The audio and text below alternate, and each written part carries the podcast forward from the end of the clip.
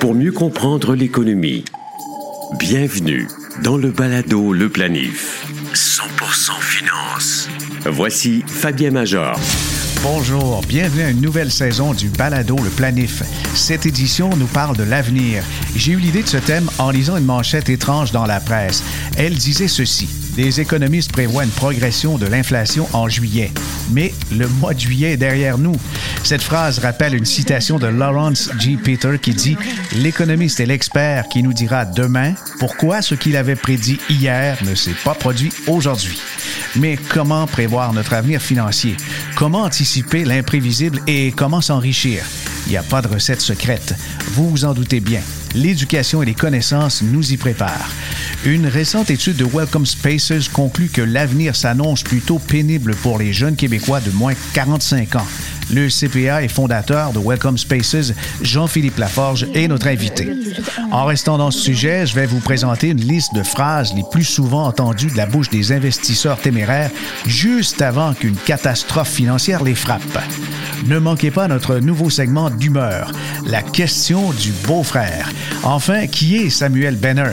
Ce fermier économiste a conçu il y a près de 150 ans un tableau qui servait, disait-on, à prévoir les cycles de croissance. Le balado Le Planif débute à l'instant.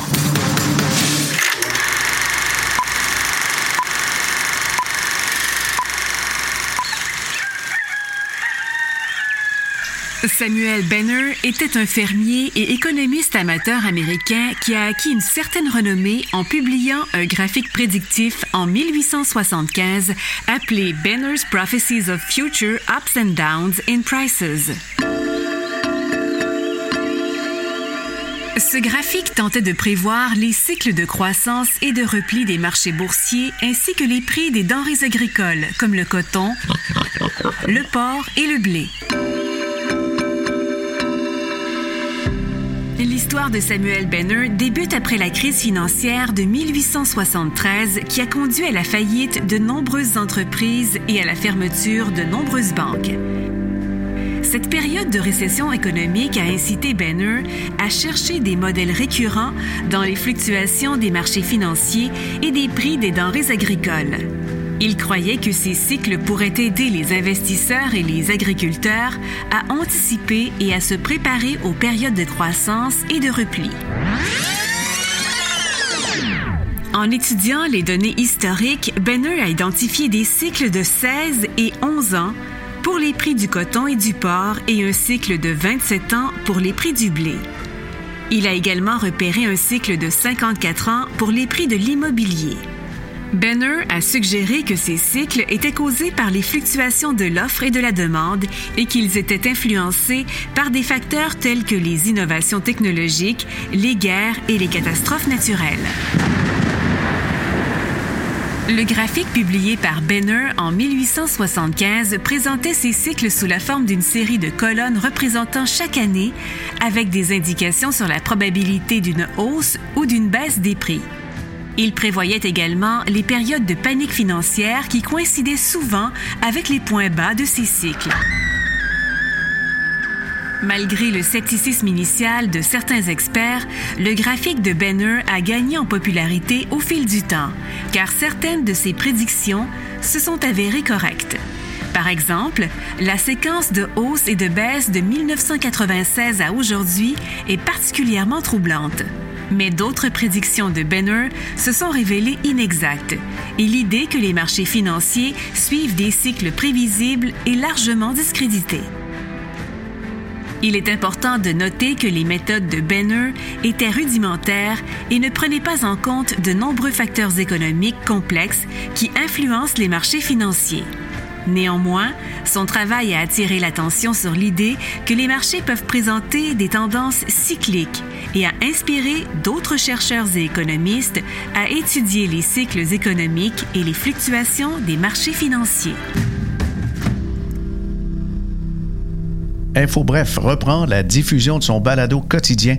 Il s'appelle désormais InfoBref, actualité et affaires.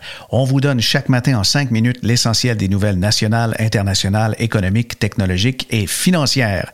Vous pouvez justement repérer InfoBref, actualité et affaires sur les grandes plateformes de balado ou encore tout simplement sur infobref.com. Le balado Le Planif. Actualité financière. Voici Fabien Major. Au Parado, le planif, on rejoint immédiatement Jean-Philippe Laforge, qui est CPA, comptable professionnel agréé. Bonjour, Jean-Philippe. Bonjour, merci de l'invitation. Ça me fait plaisir. Euh, tu as travaillé sur une enquête euh, fascinante, intéressante, un portrait financier des adultes de moins de 45 ans au Québec en ce qui concerne leur connaissance financière. Mais c'est un sondage qui a été fait dans les règles de l'art. Il y avait de nombreux participants.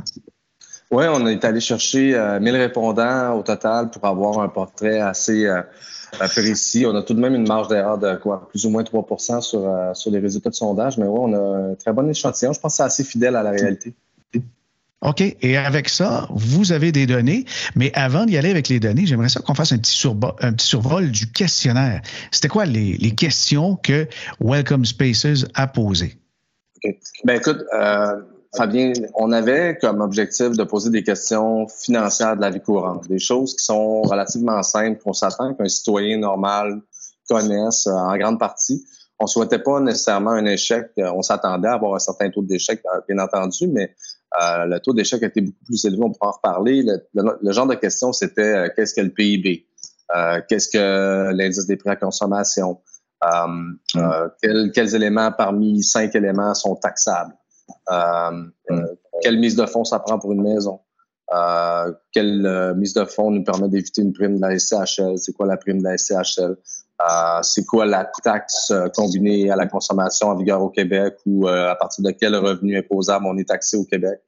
C'est des, questions très, très simples. Mm-hmm. Et donc, les résultats là-dessus, qu'est-ce que vous avez remarqué? On a été assez étonnés. Euh, écoute, on a eu un, taux d'échec qui, euh, qui, est très élevé. On pensait pas que ça allait être si élevé. On a eu euh, quoi un taux d'échec de 35% environ, 40% chez les 18-24 ans. moyenne générale obtenue 62% Un quiz, comme je te disais, qui était des questions financières de la vie courante. donc, c'est très, très faible.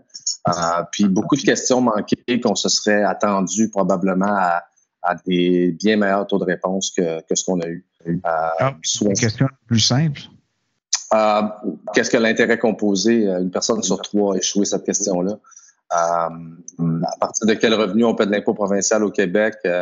50% des moins de 30 ans se sont trompés.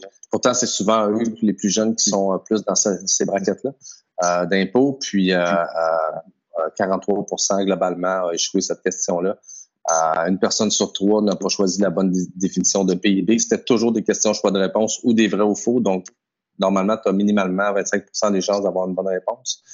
Euh, donc, euh, c'est quand même le, peut être supérieur. le taux d'échec peut être supérieur, justement, parce qu'il y avait un choix. Ben absolument. Normalement, tu peux, tu peux avoir raison en, juste en, usant de chance, mais, euh, mais dans ce cas-là, on a eu quand même des taux assez bas. 57 ne savait pas c'était quoi la société d'acquet en tant que planificateur financier, je pense que n'importe quel planificateur sait que c'est une question relativement importante, à savoir que c'est le régime marital par défaut euh, au Québec. Euh, mhm. Pourtant, la plupart des citoyens ne savent pas. Ce qui m'a décontenancé, c'est de voir sur qui repose la faute, mais ce ne sont pas sur les répondants. J'aime la tournure. Ce ne sont pas sur les répondants. 80% euh, euh, des répondants nous ont dit qu'ils étaient insatisfaits de l'éducation financière qu'ils ont reçue lors de leur parcours scolaire. Euh, ça m'a pas tellement surpris, par contre, comme résultat. 79% pensent que le ministère de l'Éducation devrait en faire beaucoup plus au niveau de l'éducation financière.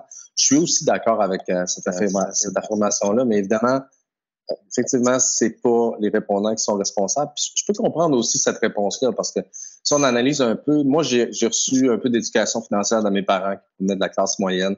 Donc, il y avait une hypothèque qui m'en parlait, euh, il y avait des cartes de crédit qui m'en parlaient, donc il m'éduquait un petit peu sur ces questions-là. On veut penser que quelqu'un qui vient d'un milieu moins nanti n'entendra jamais parler d'hypothèque. Entendra peut-être jamais parler de rapport d'impôt parce que peut-être ses parents ne le font même pas. Euh, donc, c'est tout des. Quand on se fie uniquement à la transmission du savoir via les parents, ben, c'est une question où on va générer de l'iniquité euh, nécessairement. C'est ce qui va arriver. Oui, et puis ça va aussi occasionner quelque chose qui est, euh, je pense, très stressant. D'ailleurs, une des causes principales des séparations, c'est souvent les finances personnelles, mais il y a un sentiment qui est dégagé que vous avez aussi sondé. Euh, oui, ben premièrement, je dois dire que l'anxiété financière, ça touche beaucoup de gens. Ça m'a surpris. 55% disaient qu'ils vivaient euh, un niveau d'anxiété important, voire très important. Euh, ça touche un peu plus les femmes que les hommes aussi. C'était 59% des femmes, 51% des hommes. Ce qu'on se rend compte aussi, c'est que les moins anxieux sont ceux qui ont obtenu les pires notes à notre, à notre quiz, sont ceux qui font le moins de budget, qui sont pas entourés de professionnels. Euh, puis c'est souvent eux qui avaient euh, le niveau d'anxiété le plus bas. Donc, autrement dit, moins on en sait, mieux on se porte. Euh, plus vite arrive le mur, par contre. Mais c'est ça, puis c'est eux qui ne paient pas leur carte de crédit. Donc, autrement dit, c'est eux qui ont le pire profil financier, ce sont souvent les moins anxieux. Donc, ils vivent un peu dans le déni financier.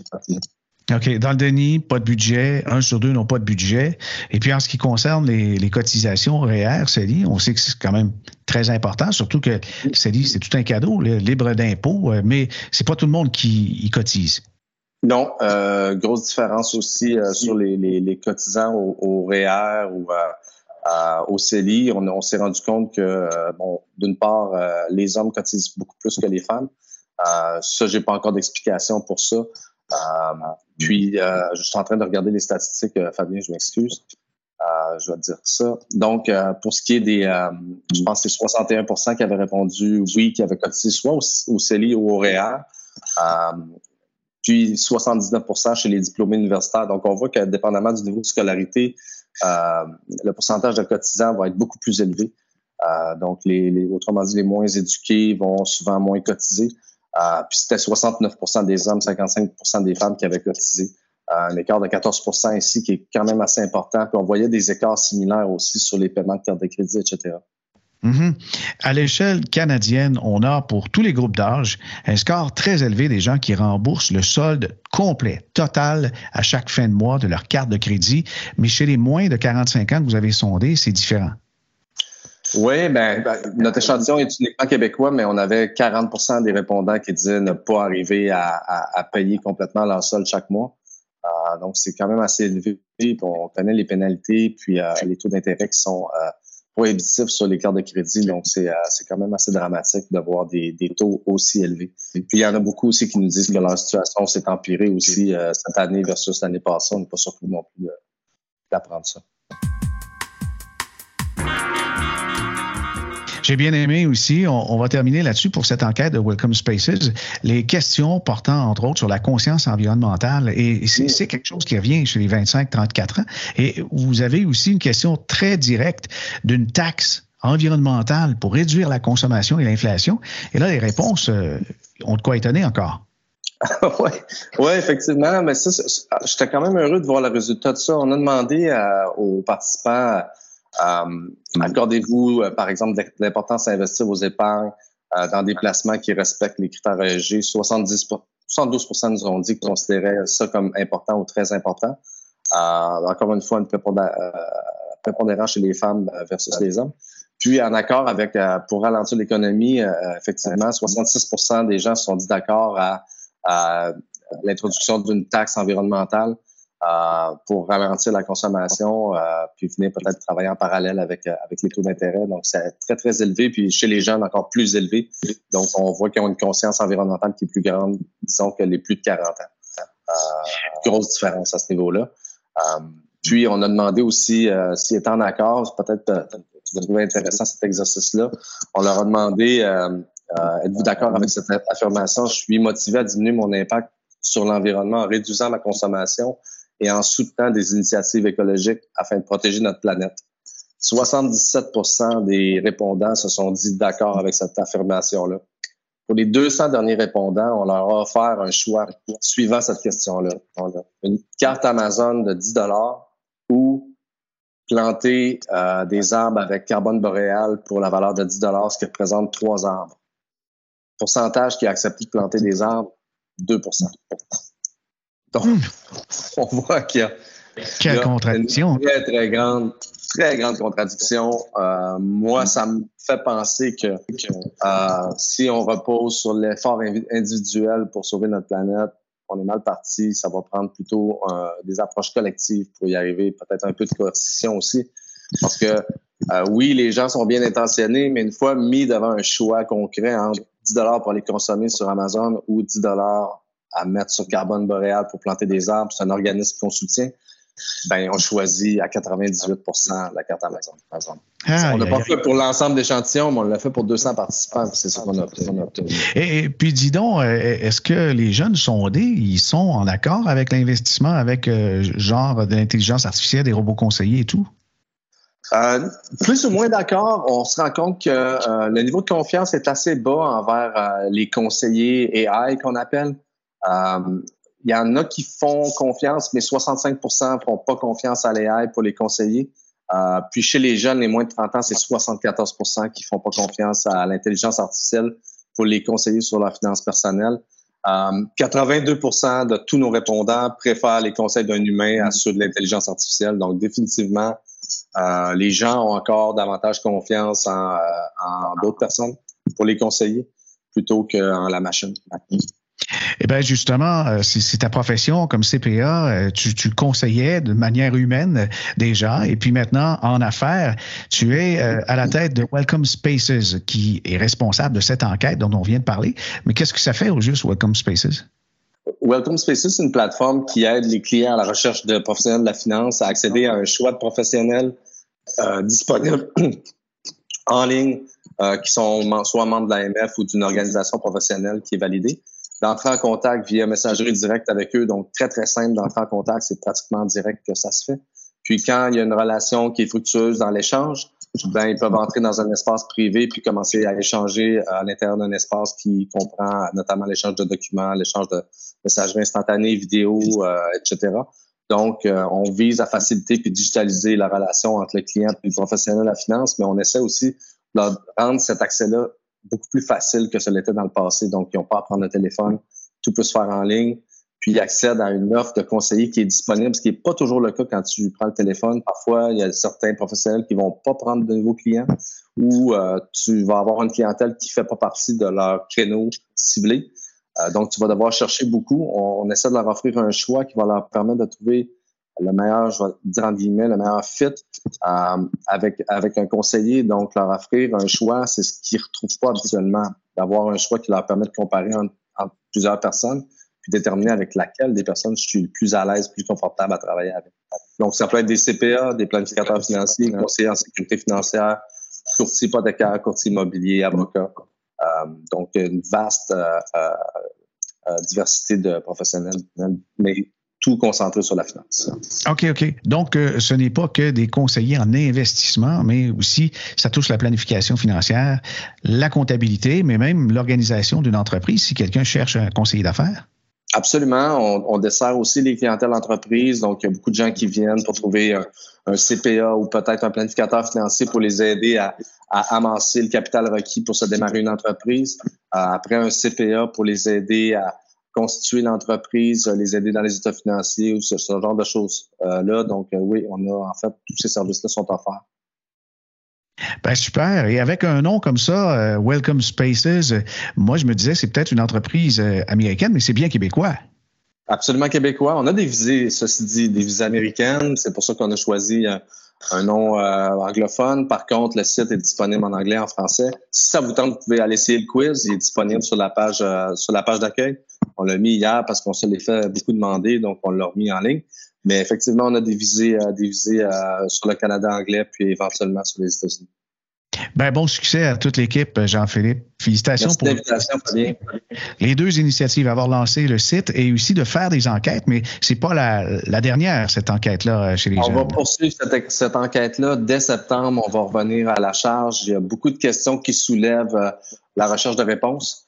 Euh, donc, on va chercher, on va fouiller un peu plus profondément. On pourra peut-être se reparler à ce moment-là. Planifier mieux. Avec le balado Le Planif. Ah, il y a certaines phrases qui révèlent un niveau d'ignorance dans les marchés, dans l'économie, en finance et, et, dans la vie en général.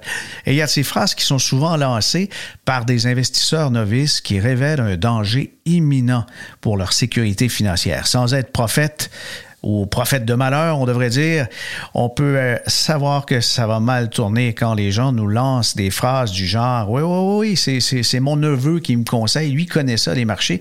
Il regarde beaucoup de vidéos sur YouTube. Hmm, d'accord, il est très curieux, il est très intéressé, mais est-ce qu'il est inscrit à l'AMF? Oui, parce que pour donner des conseils, ça prend un minimum de formation, ça prend des permis et ça prend une analyse aussi de la tolérance au risque et à la volatilité. Une phrase que j'ai déjà entendue qui me jette un peu à terre parce que ça témoigne d'un niveau de méfiance juste au, bord du complotisme. Les sources d'informations officielles sont toutes biaisées. Et peut-être que l'homme n'a jamais marché sur la Lune et que penser des chemtrails? Non, écoutez, on ne peut pas embarquer là-dedans dans un raisonnement comme ça quand on pense que toutes les sources d'informations financières sont biaisées. Définitivement, il y a un problème là. On m'a dit que cette action en bourse allait grimper fortement bientôt. Quand on vous lance cette phrase-là, soyez très méfiant parce que le on, est-ce quelqu'un de fiable? Si jamais c'est un employé de la compagnie en question, alors partager des informations privilégiées dans le but d'en faire un profit, ça c'est un délit d'initié et c'est un acte criminel. On m'a déjà lancé un minimum de 20% par année de rendement me semble raisonnable. Alors à ça, on peut ajouter que l'histoire de la bourse révèle qu'en moyenne, les indices de marché rapportent 9% par année, soit le même taux que les bénéfices des grandes entreprises sur le très long terme. Alors 20% plus que le double, c'est un mirage, comme l'ont été Enron, Brix, Binance, FTX et bien d'autres. Les placements de mon voisin n'ont pas reculé l'an dernier. Oh, il est chanceux le voisin, mais au fait, est-ce qu'il a des placements ou encore des dépôts? Ah, ben, faut savoir, là. Mais le voisin, est-ce qu'il dit toujours la vérité? En passant, est-ce que le voisin est très endetté? Il y a des choses qu'il faut quand même questionner quand on fait des affirmations comme ça avant d'y adhérer. Je n'ai pas d'objectif autre que de faire de l'argent rapidement. Celle-là, on l'entend comme je veux être millionnaire avant 40 ans. D'accord, mais si votre travail vous ennuie, pourquoi ne pas commencer par retourner à l'école et de trouver un travail que vous aimez? Il me semble que c'est un peu la base, hein? J'ai investi moi-même pour sauver sur les frais de gestion. Et le faites-vous aussi avec les notaires, les avocats, les dentistes, l'installateur de la fosse sceptique? Eh bien oui, il faut, faut, savoir parce que de quels frais on parle. Et puis, les rendements sont assurés. Avez-vous suffisamment de temps accordé à la gestion de vos affaires? J'ai mon plan financier là, dans ma tête. Oh, que c'est dangereux cette affirmation. Aimeriez-vous que l'entrepreneur en charge de bâtir votre nouvelle maison dise la même chose, ou encore celui qui est en train de réparer le pont-tunnel La Fontaine? Idéalement, je ne veux pas déclarer mes gains. Oh, ça, c'est la certitude d'avoir des ennuis avec l'impôt. Et ma petite dernière, je joue à la bourse.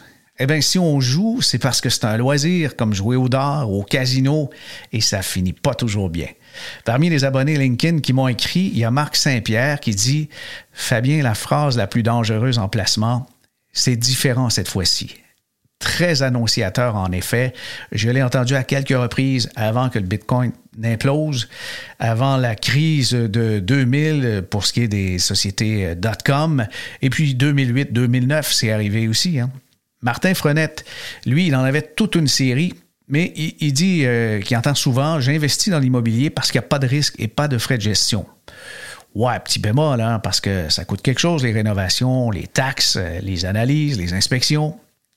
Il a entendu aussi Je ne veux pas mettre 2500 dans l'oreille de mon enfant car la vie est trop chère.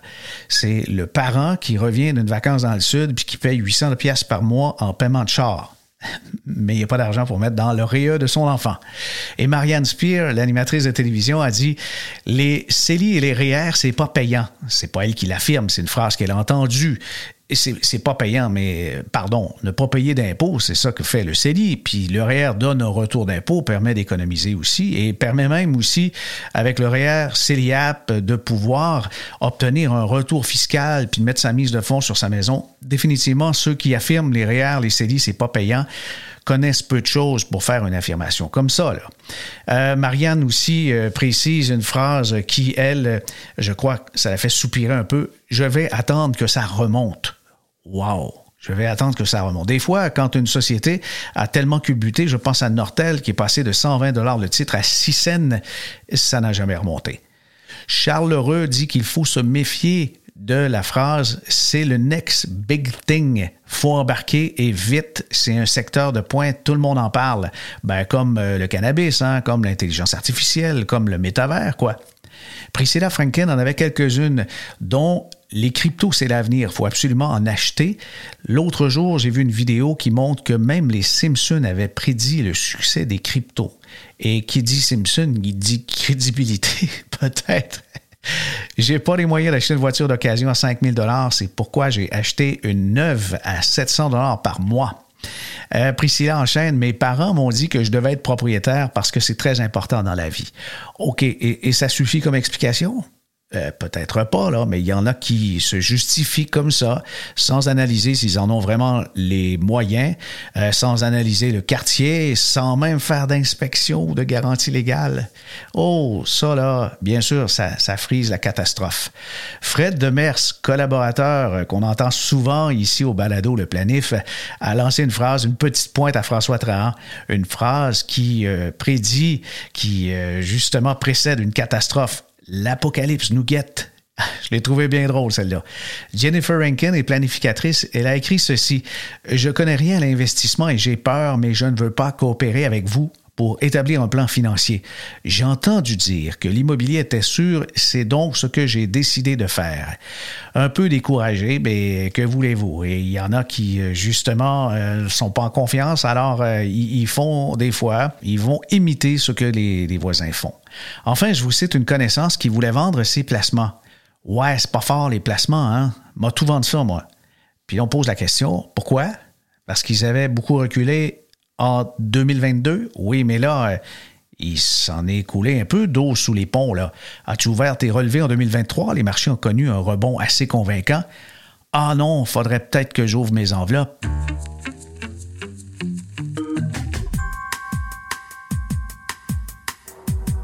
Avant de conclure le balado Le Planif, allons-y avec la question du beau-frère. Et c'est le beau-frère d'Edith qui nous a transmis cette question. Est-il conseillé de conserver entre 5 000 et 10 000 dollars en argent comptant caché quelque part dans sa maison pour se protéger d'un avenir incertain. Oh, quelle question! Entre 5 000 et 10 000 en argent comptant. Ben, d'abord, je vais vous dire, je trouve pas ça très prudent, là, parce que qu'est-ce qu'on a de besoin? S'il y a une catastrophe, se protéger sans doute d'une catastrophe, là, euh, panne d'électricité, etc., on sait que ça dure jamais très longtemps. On va dire, c'est correct d'avoir du comptant, mais entre 5 000 et 10 000, imaginez si ça se savait et quelqu'un vous cambriole, ben, c'est sûr, c'est très dangereux, là, d'avoir des, des sommes comme ça euh, cachées à la maison. Mais s'il y a quelque chose qu'on doit conserver, puis on craint une catastrophe écologique ou autre, sans doute de l'eau et, de la nourriture, puis une génératrice. Il me semble que ça a plus de valeur que mettre autant d'argent comptant. Combien d'argent comptant conservé? Quelques centaines de dollars me semble suffisant, mais c'est surtout votre fonds d'urgence que vous devriez bien garnir. Il devrait correspondre entre 3 et 6 mois de dépenses courantes. Ah oui, ben, je, on devrait. Oui. C'est ici que se termine cette édition du Balado Le Planif.